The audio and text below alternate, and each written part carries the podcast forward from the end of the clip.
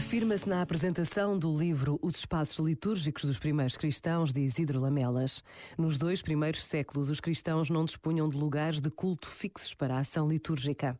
O batismo era realizado onde houvesse água. Para ouvir a palavra de Deus e celebrar a Eucaristia, serviam-se das salas amplas de algumas casas. Assim surgem as casas-igrejas, que são adaptadas às necessidades das assembleias cristãs. Nestas inicia-se, como escreve Dom José Cordeiro, um processo de ritualização e sacralização que leva a reservar determinada sala, mesa ou cálice usados por um apóstolo ou outra testemunha da fé. Vão-se estruturando, respondendo também às várias necessidades da comunidade litúrgico-celebrativa, de acolhimento caritativo, residência do responsável da comunidade. Os vários lugares são articulados entre si e o mais importante está reservado para a ceia do Senhor. Este momento está disponível em podcast no site e na app da RFM. RFM. Early in the morning, I still get a little bit nervous. Fighting my anxiety constantly, I try to control it. Even when I know it's been forever, I can still feel the spin.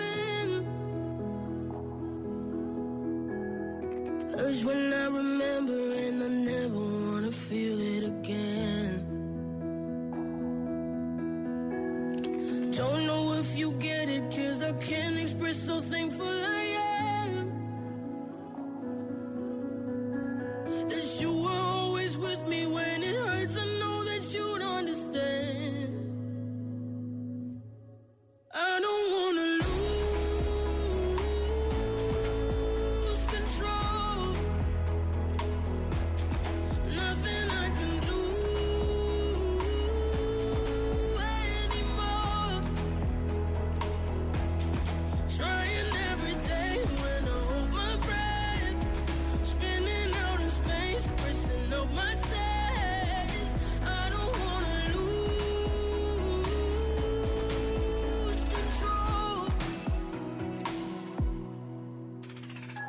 Sometimes I still think it's coming, but I know it's not.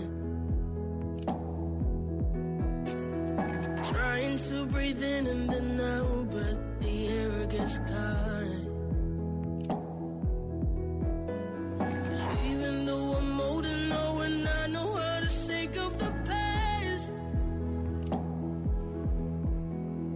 I wouldn't have made it if I didn't have you holding my hand.